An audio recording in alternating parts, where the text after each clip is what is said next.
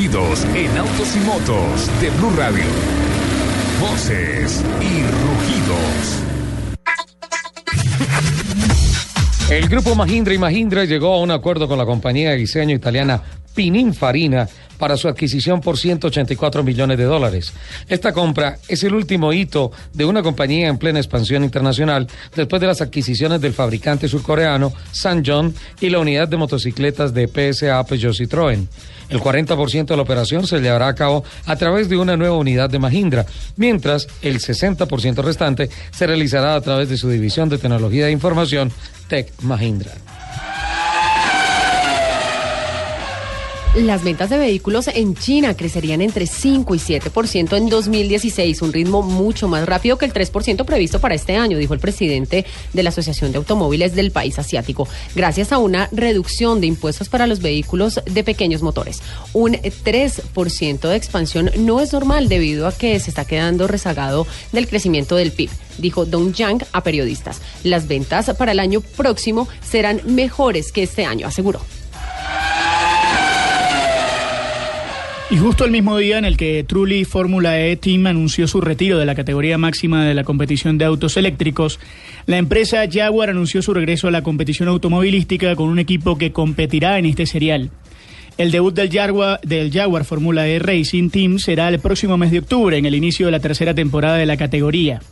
La marca británica, otrora propiedad de Ford Motor Company, comunicó que el desarrollo del tren del mando eléctrico correrá por cuenta de su filial Land Rover y que desde este momento está dando los pasos necesarios para armar la infraestructura del equipo. Jaguar compitió en Fórmula 1 entre 2000 y 2004, cuando los pocos resultados del equipo hicieron ver a Ford venderlo a la organización Red Bull. Desde que Sergio Marchioni asumió hace algo más de un año el liderazgo de Ferrari, la escudería Ferrari, ha impulsado notablemente la idea de que Alfa Romeo también vuelva a la Fórmula 1. Un primer paso se dio desde el inicio de esta temporada, cuando Marchioni ordenó reemplazar el logo Fiat presente en los Ferrari desde los años 70 por el de Alfa. Las bases del regreso de Alfa Romeo parecen haber sido puestas ya a través de la compra de la organización Red Bull del equipo Toro Rosso establecido en Faenza, Italia. Informes desde Tokio apuntan que el fabricante japonés de vehículos Mitsubishi habría detenido el desarrollo del nuevo Montero, lo que eliminaría el icono todoterreno de la gama japonesa. El modelo también es comercializado en algunos países como, el Pajero. De ser cierto, eliminaría de la gama del fabricante japonés el icono todoterreno, uno de los modelos más representativos de la marca en muchos mercados y una de las referencias del segmento todoterreno, reseñó el portal Motori Racing. La crisis entre Renault y Nissan por el poder en los respectivos consejos de administración se ha saldado ayer con un acuerdo entre las partes que confirma la alianza comercial que mantienen desde 1999.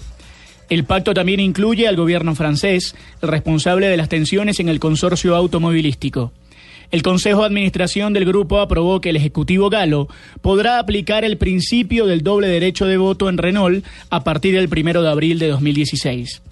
Los invitamos a que sigan con la programación de autos y motos en Blue Radio.